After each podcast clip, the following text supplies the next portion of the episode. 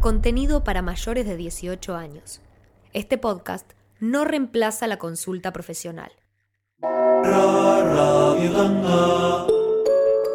Hola, soy Cecilia C., psicóloga y sexóloga clínica, y esto es Radio Tanga, un podcast donde respondo consultas sobre sexualidad.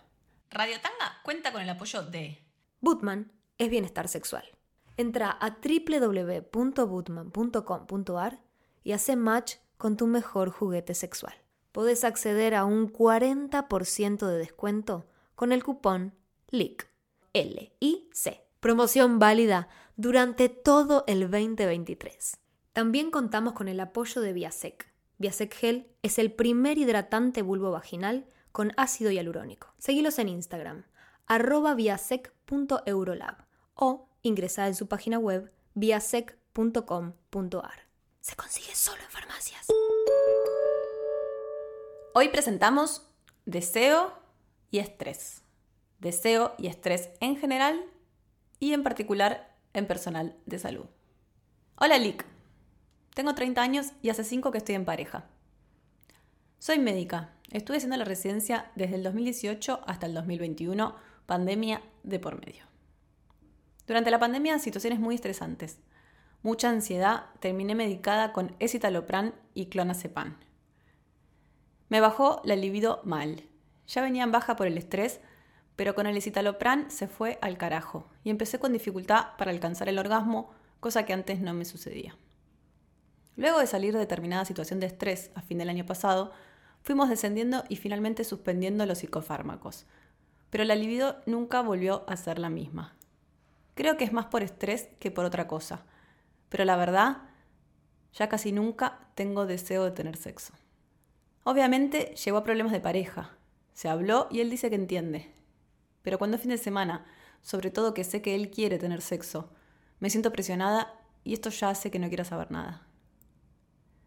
Deseo espontáneo no tengo casi nunca.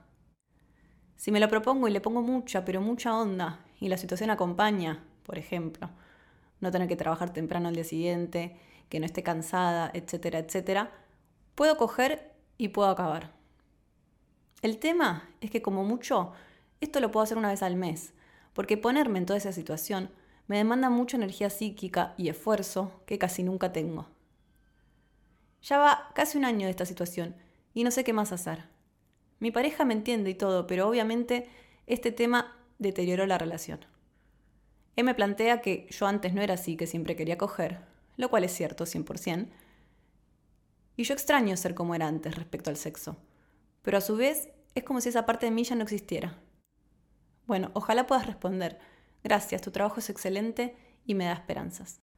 En el episodio de hoy, y con motivo de esta consulta, vamos a hablar de estrés y cómo impacta en el deseo sexual. Entendemos el deseo sexual como multifactorial, es decir, que contempla aspectos biológicos, psicológicos, sociales, culturales, pero también económicos, religiosos, entre otros. Y entendemos que el deseo depende del contexto, es variable y es personal. Y es motivo de consulta, como vemos acá, cuando genera angustia. También quiero adelantarles que vamos a tener un episodio en el que vamos a estar hablando específicamente de psicofármacos y sexualidad. Y como escuchamos en la consulta, la persona relata que estuvo medicada con escitalopram y clonazepam y que notó que esto le generó una baja en la libido, que igual ella dice que ya venía en baja, pero que también apareció el síntoma del retardo orgásmico. Entonces, todo eso lo vamos a hablar específicamente en otro episodio.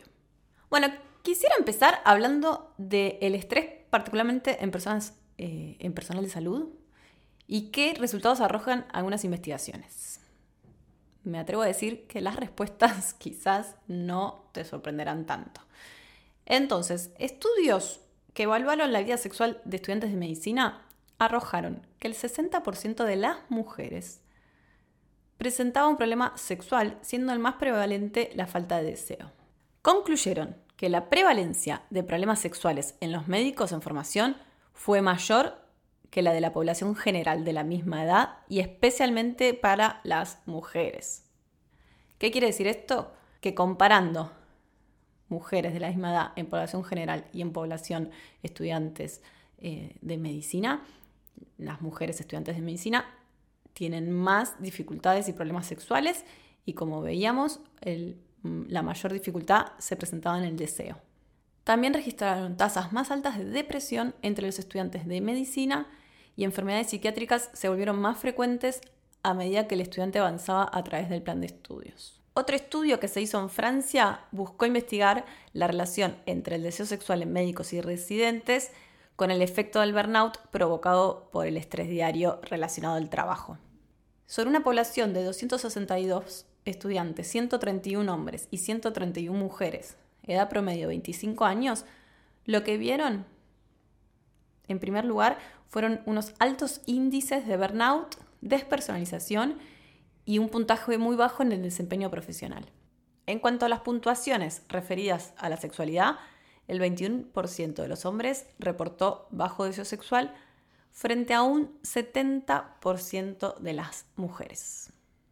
Un estudio hecho en Argentina desde la Universidad de Cuyo en el año 2011, también con población de personal de la salud, confirma lo mismo. El 62% afirmó que desde el inicio de la actividad laboral disminuyó la frecuencia y la calidad de sus relaciones sexuales. Principalmente esto lo observaron en los residentes, que lo atribuyeron principalmente a exceso de trabajo, cansancio extremo, falta de tiempo, ausencia de ganas o deseo y desinterés. Bueno, entonces lo que podemos ir observando es que hay una relación entre residentes, estudiantes de medicina, incluso personal de salud, con estrés y burnout y que también sabemos que hay una relación entre estrés y bajo deseo. Y un detalle no menor a tener en cuenta es que todos estos estudios se hicieron pre-pandemia. El síndrome de burnout o quemado o estar quemado es el resultado de un prolongado estrés laboral y lo podemos eh, observar en agotamiento físico y agotamiento mental. Eh, también puede presentar dolores musculares, migrañas, problemas gastrointestinales, estrés, ansiedad, irritabilidad. Y a veces cuando la persona entra en esto que se dice despersonalización, hay como una indiferencia y un desapego. También puede aparecer mucha desmotivación laboral. Y el burnout afecta principalmente a trabajadores de la salud y del ámbito educacional. Por eso la frase cuidar a los que cuidan. El estrés es un sistema, es un mecanismo de cambios y respuestas que se activan desde nuestro cerebro para prepararnos físicamente para que podamos responder ante una amenaza, es decir, ante un estresor. Entonces, por un lado tenemos esta amenaza, que es el estresor, y por el otro lado tenemos la respuesta, que es este estrés. Y cuando hablamos de estresores, pueden ser crónicos o pueden ser agudos. Agudos eh, hace referencia, por ejemplo, cuando, tiene, cuando, cuando el estresor tiene un, principio, un intermedio y un fin más o menos claro, digamos que, que es algo que empieza y que termina. En cambio, los estresores crónicos son aquellos de menor intensidad, pero de mayor duración. Hay algunos autores que, que nombran estos estresores crónicos como molestias diarias. Yo digo molestias entre comillas porque son más que molestias, eh, y lo que estudiaron es que estos estresores leves, estas molestias diarias, pero constantes, tienen un efecto más negativo en la salud que los factores estresantes más graves, pero menos comunes. Es decir, que lo que se está estudiando es el impacto, el gran impacto que tienen los factores estresantes crónicos en nuestra salud. Entonces sabemos que el estrés crónico tiene efectos negativos en la salud en general y en la sexualidad en particular, y especialmente en las mujeres. Las mujeres reportan índices más altos de estrés y de problemas de salud relacionados al estrés que los hombres. Es decir, que hay diferencias de género en cuanto al impacto del estrés en la salud y en la sexualidad.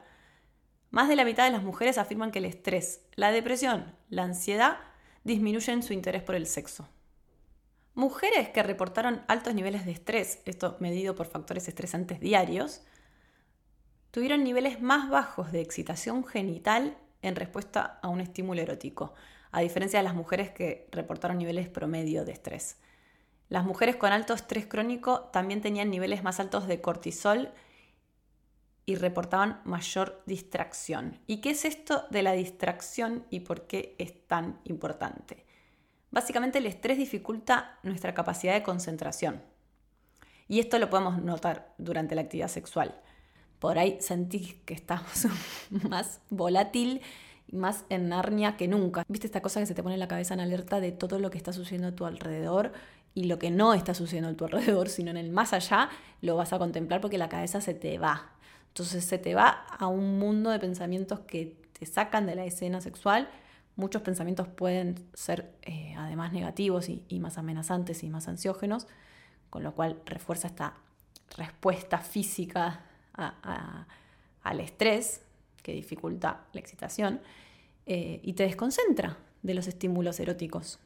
Te hace que, mm, hace que sea más difícil que puedas mantener el foco en el presente, eh, mantener el foco en las sensaciones físicas, en las caricias, en los masajes, en los besos, en todo eso que, que nos excita y nos mantiene en foco. Básicamente lo que quiero decir es que en un contexto de estrés, de amenaza, tu cuerpo y tu cerebro están más preocupados, o mejor dicho, más ocupados en prepararte para sobrevivir, es decir, en prepararte para que puedas tolerar un día lleno de amenazas y exigencias que para tener sexo. Es decir, que tener sexo no es funcional a una situación de amenaza. O imagínate que si estás escapándote del león, no te vas a echar un polvo. Y este modo supervivencia es completamente opuesto al modo, al modo sexo. Es un escenario completamente diferente un estado de relajación que un estado de preparación para la lucha o huida. Sí sabemos que el estrés impacta negativamente en el deseo, pero que como sabemos que la sexualidad es muy diversa, nada es una sentencia y, nada vamos a generalizar ni decir que es la norma. Hay personas, de hecho, que ante el estrés responden en gran medida con más ganas o, o que encuentran en el sexo una forma de descarga. Sin embargo, lo que sí sabemos y lo que leemos en, la biografía es que incluso en esas personas en las que el estrés resulta como un buen motivo para tener sexo, eh, incluso en esas personas lo que reportan es que no presenta el mismo nivel de satisfacción. Entonces, por lo general todos los estudios concluyen en que el estrés baja el deseo y si no baja el deseo o la frecuencia, es decir, que o impacta en el deseo y en la excitación y en la frecuencia sexual, o impacta en el nivel de satisfacción de esos encuentros sexuales. Cuando estamos ante un estresor, nuestro cerebro activa esta respuesta que vimos, que es una respuesta simpática, que nos prepara y que manda un montón de señales a todo nuestro cuerpo para la lucha o la huida. Y esa respuesta nos permite completar el ciclo. Es decir, que si me está persiguiendo el león, eh, o corro o peleo, según lo que sea más conveniente, pero que eso cierra el ciclo. Cuando hablamos de estresores diarios, ese ciclo nunca se completa. Entonces, cuando hablamos de, estrés, no es que alcanza con decirnos, bueno, relaja, relaja, no alcanza con, con un pensamiento, sino que tenemos que generar un cambio a nivel fisiológico. Es decir, que tenemos que crear tiempo, espacios y estrategias para descargar el ciclo de respuesta ante el estrés. ¿Y qué nos dice la ciencia de cuál es el método más efectivo para bajar el estrés? Esto es del libro de Emily y Amelia Nagoski, Hiperagotadas. Bueno, en primer lugar, lo más, lo que más, más, más, más funciona para bajar el estrés y, y tener un, para bajar el estrés y que tenga un buen impacto en tu salud y en tu salud sexual, es la actividad física. O sea, literalmente correr del león. No, bueno, literalmente no. Eh, es la estrategia más eficiente para completar el ciclo del estrés. O sea, le dice a tu cerebro que escapaste y que sobreviviste a la amenaza. Entonces, eh, incorporemos cualquier tipo de actividad, la que sea, la que nos funcione, la que podamos sostener, eh, pero es fundamental cuando estamos bajo estrés que hagamos actividad física y que de esa forma le digamos a nuestro cerebro que estamos a salvo. Número 2. La respiración. Respiraciones profundas y lentas regulan la respuesta al estrés. Así que, por ejemplo, puedes hacer yoga, que entonces liquidas la 1 y la 2. Número 3, dormir. Qué irónico, ¿no? Porque Sabemos que cuando estás estresado no dormís y que no dormir te estresa. Entonces estamos eh, en un círculo vicioso. Y también aprovecho para decir que, no es casual que la, que la privación del sueño también nos baja el deseo. Entonces, por esto, estos son otros los factores que impactan en personas que están haciendo una residencia o, personas que están puérperas, que la privación del sueño eh, también tiene un impacto en el deseo. Número cuatro, tiene que ver con buscar momentos de afecto y de interacciones sociales positivas. Hay que desenchufarse y hay que conectar con afectos que nos hagan sentir que estamos a salvo. Si vos estás eh, riéndote en un momento agradable con gente que, que, querés, te vas a sentir mejor. Y también el afecto en, en la pareja, en la pareja sexual, estar ahí quizás no teniendo sexo, pero abrazándonos. Insisto, generarle al otro esta sensación de que está salvo. Número 5, la meditación de cualquier tipo. Número 6, gritar, reírse, llorar, cualquier cosa que, pueda liberar esa emoción. Y número 7, la expresión creativa. lo que sea, porque la, creatividad eh, es muy, muy diversa. Puede ser hacer cerámica, puede ser escribir, pintar, eh, bailar, hacer música, lo que cada uno encuentre. pero que esto no se vuelva una exigencia más, que sea un espacio recreativo, de distensión, de dispersión. O sea, como vemos, las, sugerencias, por lo general, cuando, cuando pensamos en el bajo deseo, entre comillas digo bajo, pero digo, cuando pensamos en una dificultad en el deseo, a veces tendemos a pensar que en realidad tenemos que generar más excitación, ¿no? Como más cosas que nos exciten, nos calienten. Em, como la típica, ay, bueno, entonces miramos algo juntos, entonces compramos lencería, compramos juguetes, compramos geles, eh, léete la novela erótica, como todas cosas que, van más eh, a motivar la excitación y los facilitadores. Pero en realidad lo que sucede es que yo tengo un yunque en el pecho que me inhibe. Tengo un montón de factores que me inhiben. Algo ahí pesado que hace que yo, por más que me pongas toda la, artillería, no voy a aprender. Porque es como que no está el terreno fértil para que prendan los facilitadores. Entonces lo que tengo que hacer es trabajar en estos inhibidores, fundamentalmente el estrés, generando espacios seguros, para que yo lentamente me vuelva a sentir a salvo y pueda generar esa posibilidad de la situación sexual. Como decía eh, en, el, en el mail, ella cuando genera todo el espacio y el contexto, cuando no tiene que levantarse temprano, cuando no está muy cansada, cuando no tiene muchas preocupaciones, le aparecen las ganas, tiene la situación sexual y tiene orgasmo. Lo que dice es que esto le puede hacer solamente una vez al mes. Entonces, lo que tenemos que justamente es buscar microespacios diarios, micro situaciones que nos ayuden a lidiar con este estrés. Y acá es bueno contar con la pareja, porque la pareja puede entender, pero también lo ideal es que la pareja forme parte y sepa qué hacer. Entonces quizás, insisto, no se trata de regalar un juguete, sino que se trata de regalar, por ejemplo, una sesión de masajes o que tu pareja te haga unos masajes sin la exigencia de que tiene que haber sexo al final. no es esto de, bueno, hacemos un poquito, pero para que después tengamos sexo, porque ya automáticamente uno lo vive como una presión y no tiene sentido. Tiene que haber un espacio de relajación por la relajación misma. Si además yo siento que hay remordimiento en la pareja por la frecuencia sexual, son más amenazas en una persona que ya está bajo amenaza constante. Entonces es justamente lo opuesto que generar esta sensación en tu cuerpo en tu cerebro de que estás a salvo. A mí me gusta pensar que la frecuencia sexual en una pareja es el puente que une las dos individualidades. Y esas individualidades las pienso como una isla personal, ¿no? Entonces tenés tu isla, mi isla, y armamos un puente y nos encontramos a mitad de camino en la frecuencia sexual ahí, en la escena, en el sexo.